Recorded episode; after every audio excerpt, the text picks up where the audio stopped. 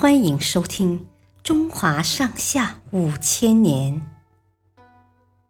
第七部《宋辽金》。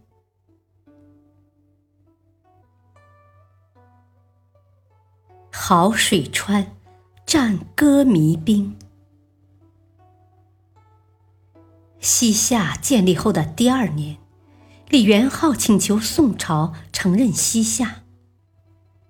李仁宗不但没有答应，反而下令捉拿他。李元昊大怒，带兵攻打延州（今陕西延安），用诈降的办法诱骗守将打开城门，杀死了宋军一万多人。宋仁宗立即派韩琦等人到延州防范。公元一零四一年。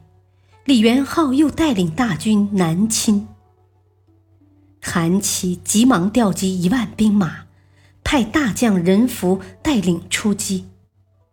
韩琦一再叮嘱任福，一定要小心李元昊使诈，必须从他们背后进攻。如果形势不利，就在险要的地方埋伏下来，截断敌人的退路。如果违反这个军令，就算打了胜仗，回来也要被杀头。随之，任福出发后，立刻将韩琦的嘱托忘在了脑后。他听说夏军人数不多，就下令出击。李元昊假装逃跑，任福一直追到六盘山下的好水川。今宁夏隆德西。这时人困马乏，只好在这里扎营休息。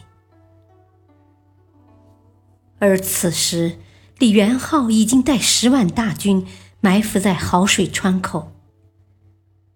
他派人将一百多只鸽子分别装在泥做的盒子里。放在宋军进军的道路两旁。第二天一早，任福带着军队继续追击。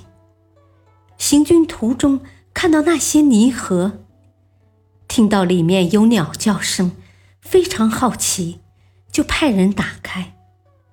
顷刻间，一百多只鸽子飞了出来，宋军乱作一团。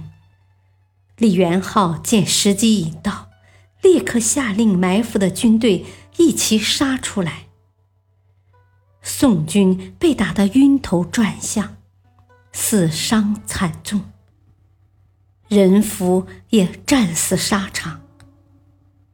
这场战役，由于人福轻敌，违反命令，导致宋军遭到惨败。谢谢收听，再会。